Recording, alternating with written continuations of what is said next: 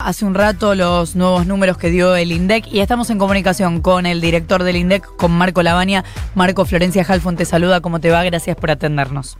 ¿Qué tal? Bien, Florencia, ¿cómo andan ustedes? Bien, em, nos preguntábamos si, si en cuarentena algunos números no deberían dar cero y sin embargo, y sin embargo no ocurre. Eh, ¿Cuál es la lectura de este, estos números de inflación? A ver, eh, por un lado es una, una, relativa buena noticia, este, porque eh, sigue marcando un quiebre en la tendencia. Es cierto que hay muchos precios eh, que están congelados o hay muchos precios que tienen precios máximos, con lo cual tampoco es eh, que eso se, se, mantiene así para siempre, pero sí es muy importante es que se rompa un poco la tendencia que estaba viendo. Teníamos una inflación que venía desde hace mucho tiempo subiendo todos los meses muy fuerte. Eh, esto por lo menos es un, quiebre. Eso ya le corta un poco esa, esa inercia o esa vida propia que tiene la inflación. Veremos después cuando retomemos un poco la normalidad, eh, cómo se va saliendo de esta situación de algunos precios que todavía están congelados eh, y que no impacten fuerte, ¿no? Pero en todo caso es bueno que, se corte esa inercia, sobre todo en un rubro que el mes pasado había dado muy alto, como el de alimentos. Eh, este mes dio bastante más bajo, parte producto de que había aumentado mucho antes y ahora este, se, estabilizó, pero en todo caso es una también una buena noticia. Hay rubros que sí, efectivamente, eh, los negocios están cerrados, como por ejemplo la ropa, pero que esté cerrado el negocio, que haya pocas ventas, no significa que no haya precios. Porque si vos querés comprar un par de zapatos, por decir un ejemplo, y los querés comprar este, online o por internet, podés comprarlos. Entonces lo que nosotros hacemos en este caso es elevar los precios. Y ahí es donde vimos el cambio de estación. ¿no? Eh, siempre todos los, todos los años cuando cambian las temporadas, la ropa este, tiene un salto de precio. Este, Marco, buen día. estaban cerrados, totalmente, este mes abrieron más, ¿no? Entonces por eso lo pudimos medir. Buen día, Marco. Estefanía Pozo te saluda. ¿Cómo estás? ¿Qué tal, Estefanía? Bien. Alimentos dio 0,7. Recién decías, eh, por suerte no aumentó, no dijiste por suerte, pero te, parafraseo libremente, eh, que no aumentó al nivel que había aumentado el mes pasado. Ahora, ¿por qué sigue aumentando eh, la inflación? ¿A dónde? Bueno, tenés muchos factores. De vuelta acá, uno no se tiene que olvidar que eh, Argentina viene de un proceso ya de muchos años de inflación. Esa inflación no la cortás de un día para el otro.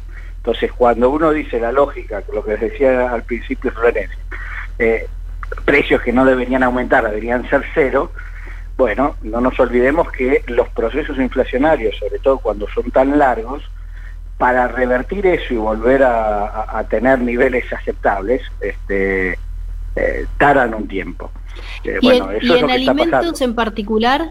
En alimentos tuviste, por ejemplo, algunos rubros como verduras, este, que subieron bastante, que esto también es producto de cuestiones estacionales, este, y después tuviste algunos rubros como la carne, que tuviste algunas bajas. Esas bajas te generaron que el índice también contenga o compense la suba que tuviste en verduras. Que de vuelta, en verduras no es que, eh, más allá de las cuestiones inflacionarias, tienen también un factor que se da todos los años en los mismos meses por este, por situaciones estacionales. Entonces ahí claro. un motivo, por ejemplo, de inflación. Además de, esto que nos estás contando, ¿hay alguna diferencia entre comercios de proximidad y otros de grandes superficies? Porque eso había sido parte de la explicación de por qué había subido tanto alimentos durante abril, que tenía que ver con que había más compras en comercio de proximidad, no se podían hacer controles de precio. ¿Hay algo de eso ahora? ¿Qué, qué es lo que se diferenció respecto del mes pasado?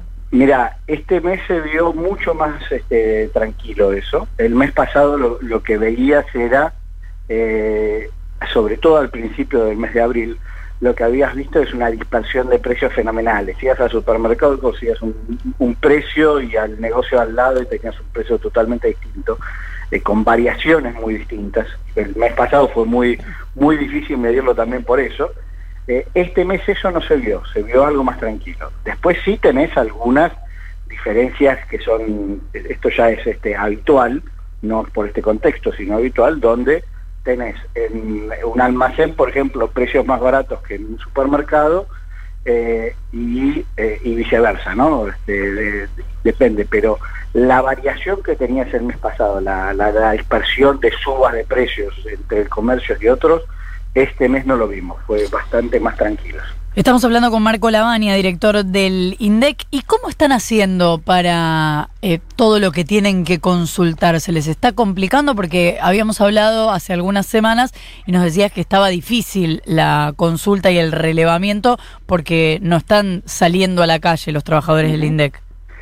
Mira, eh, el mes pasado efectivamente todo el cambio de, forma de relevamiento fue más difícil. Este mes es como que le fuimos agarrando la cancha también, ¿no? Este, la, lo, que se había conseguido, la concientización también a la gente que nos responde, porque esto era un, cambio también para el que responde, de que llamamos por teléfono, sepan que somos nosotros, que estamos este, estamos haciendo el índice ahora. Fue toda una explicación. Ah, había desconfianza al principio. Al principio había desconfianza, nos llamaban por teléfono al instituto para ver si era cierto que el INDEC estaba relevando así. Claro. Nos pasó, por ejemplo, en la, en la EPH, el EPH es la encuesta permanente de hogares, con la que se mide empleo, pobreza, que nos pasa lo mismo.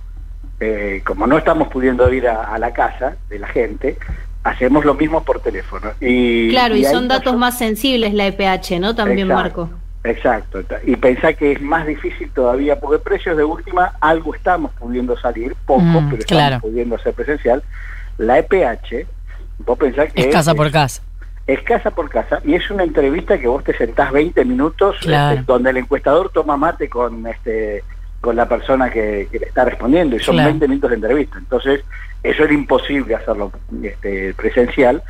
Y el teléfono que hacíamos, llamábamos, el encuestador en algunos casos le decía, ¿por qué no llamas al INDEC? Te fijas, chequeas la identidad, eh, ahí te vamos a decir si es, efectivamente somos nosotros.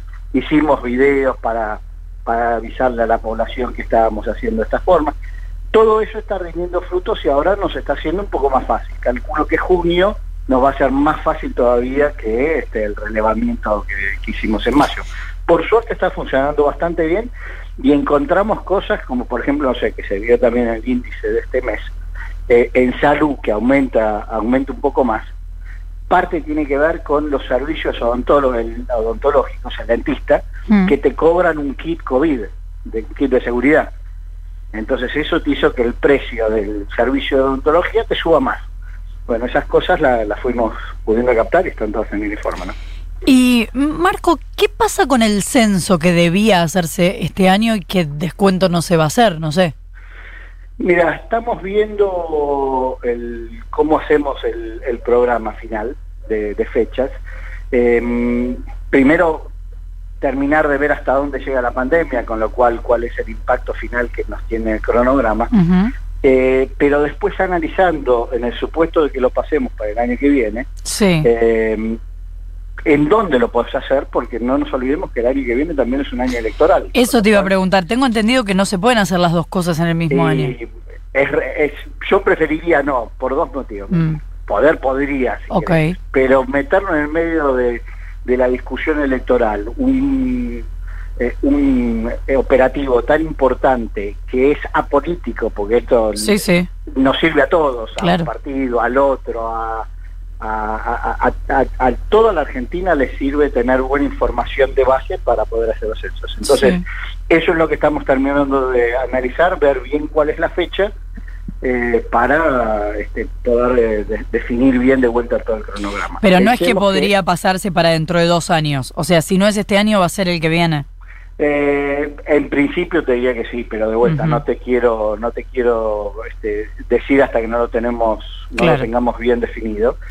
Eh, porque además pensá que para nosotros el censo no es solamente el día que salimos, la gente que claro. pero nosotros tenemos un montón de, tareas presenciales, como le llamamos, previas, que tienen un cronograma. Entonces hay que reacomodar todo eso y hay cosas que vamos presentando, el presencio de viviendas que teníamos, tenemos premiado presentarlo sí este, cuanto antes podamos, creo que eso sí no, no cambia, eh, que es un relevamiento de todas las viviendas, no es de población que es sobre la gente, sino sobre cantidad de viviendas, este, por, este, por localidades, este, tipos de vivienda, eso sí lo, lo estamos elaborando y bueno, eh, vamos a ver cuándo podemos terminar.